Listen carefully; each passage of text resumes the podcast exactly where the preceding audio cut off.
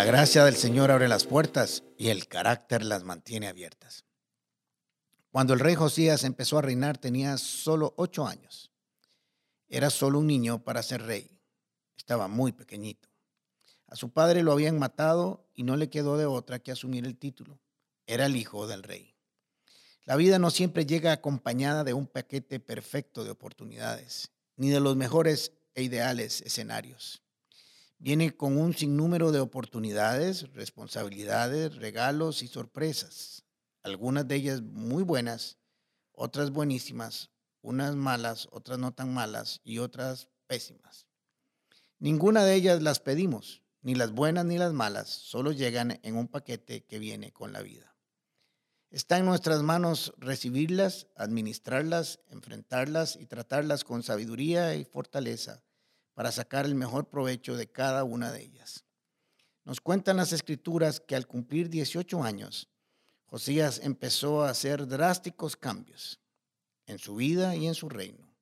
El primero y mejor empezó a buscar al Señor su Dios, no a través de terceros, sino de una relación personal y directa. Sabía que necesitaba su ayuda, dirección y consejo. Su papá no fue el mejor ejemplo, de hecho fue el peor rey de todo Israel y su historia. Pero aún así, Josías no utilizó eso como excusa para hacerlo mal, para repetirlo hubiera tenido un buen argumento para hacerlo mal y darle rienda suelta a sus malos deseos. Tendría a alguien a quien culpar. Eso sería buenísimo. Pero Josías pensó, si mi papá fue el peor ejemplo, voy a buscar uno que sea un buen ejemplo para aprender de él. No tengo por qué repetir la mala historia. ¿Cuántas veces hemos justificado nuestras malas actuaciones culpando a otros? argumentando que las aprendimos de nuestros padres, maestros, amigos, tutores o guías espirituales y por lo tanto somos el resultado de ellos. No solo nos justificamos, sino que de alguna manera nos sentimos con derecho a vivir desordenadamente. No me reclamen nada a mí, no es mi culpa. Mis antepasados me dejaron esto, lo he heredado. Y así evadimos nuestra responsabilidad de revertir el proceso. Josías comenzó, por lo tanto, a buscar quién podría ser un buen ejemplo como gobernador y aprender de él, y así repetir sus buenas acciones. Comenzó a tomar como referentes a reyes exitosos que le antecedieron y cómo se relacionaron con Dios, su visión del reino y qué los llevó a ser buenos gobernantes. Su bisabuelo Ezequías fue un buen hombre, pero se fue mucho más atrás hasta llegar al rey David. No un hombre perfecto, pero que sí tenía claro a quién servía y a quién debía de honrar, del cual además Dios había dicho que tenía un corazón que le agradaba. Las escrituras nos dicen, Josías hizo lo que le agradaba al Señor, pues siguió el buen ejemplo de su antepasado David, no se desvió de él en el más mínimo detalle. Siendo un muchacho, tomó acciones valientes, fuertes, radicales, que de seguro no le agradarían a la mayoría de sus gobernados, pero que él tenía claro que al Señor sí le agradarían y lo respaldarían. La edad nunca será una justificación suficiente para excusarnos y no hacer lo correcto. Cuando se tienen bien claras las convicciones y los principios, valores y fe, la edad no es un límite, sean muchas o sean pocas. Por muchos años los habitantes de su reino habían desarrollado acciones, costumbres y comportamientos que desagradaban a Dios así como muchos de nosotros a través de nuestra historia. Entendía que el verdadero problema estaba sembrado en el corazón del pueblo. No sería una tarea fácil. Todo el reinado mantenía la misma conducta reprochable, pero no había otro camino. La lucha sería fuerte. Pero ese esfuerzo no estaría completo si lo malo no se sustituye por lo bueno. Entonces comenzó a investigar qué más podía hacer y qué más debía hacer para enderezar la vida del pueblo.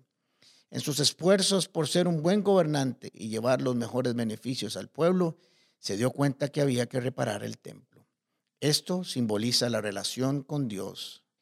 Me llama mucho la atención que siendo el pueblo de Dios y el templo el lugar donde se mantenía la actividad espiritual, estuviera deteriorado y sin uso. Era obvio, ese fue el resultado de un mal reinado de su padre, la causa del desastre que vivían. No era para menos cuando abrazamos y desarrollamos actividades y conductas que van en contra de nuestra vida espiritual. Estas terminarán aplastando y destruyendo lo que dejamos de practicar. Las escrituras nos enseñan que todo lo que sembramos, eso también cosecharemos. Pues el pueblo estaba cosechando el resultado de haber sacado a Dios de sus vidas. Todos tenemos en nuestro corazón sembradas conductas que sabemos que no están bien, que requieren una intervención fuerte y decidida para erradicarlas de nuestra vida. No sé cuántos años tienes, si eres muy joven o estás centrado en algunos años, pero es posible vivir una vida buena que agrade a Dios a pesar de tu contexto familiar o tu historia. Tal vez tus padres no te dieron el mejor ejemplo. Quizás ellos nunca buscaron a Dios y menos te enseñaron a buscarlo. Pero al igual que Josías, hoy puedes decidirte vivir diferente a ellos. No estás condenado a vivir como ellos vivieron en su pasado. Tú puedes ser una mejor versión para ser copiada por tus generaciones. Así como Josías enfrentó un gran reto, siendo muy pequeño, y tomó la decisión y caminó por ella hasta llegar al éxito, tú también puedes hacerlo. La edad y el pasado nunca serán una excusa para negarte la oportunidad de cambiar tu presente y futuro. Romanos capítulo 12, versículo 2 en adelante nos dice, ya no vivan conforme vive este mundo, al contrario, cambien de manera de ser y de pensar para que así cambie su manera de vivir. Y así podrán saber qué es lo que es bueno de parte de Dios, es decir, lo que es agradable y perfecto para sus vidas. Puertas. Con el pastor Alejandro Castro es otra producción de La Comu Podcast. Música por Chisco Chávez y voz adicional de Jorge Vindas. Y si no lo has hecho todavía, suscríbete a Puertas el Podcast en Spotify o iTunes Podcast. Puedes seguirnos en nuestro Facebook, Instagram o YouTube como Comunidad Paz. Recordad, paz se escribe con S. ¿Sabes por qué?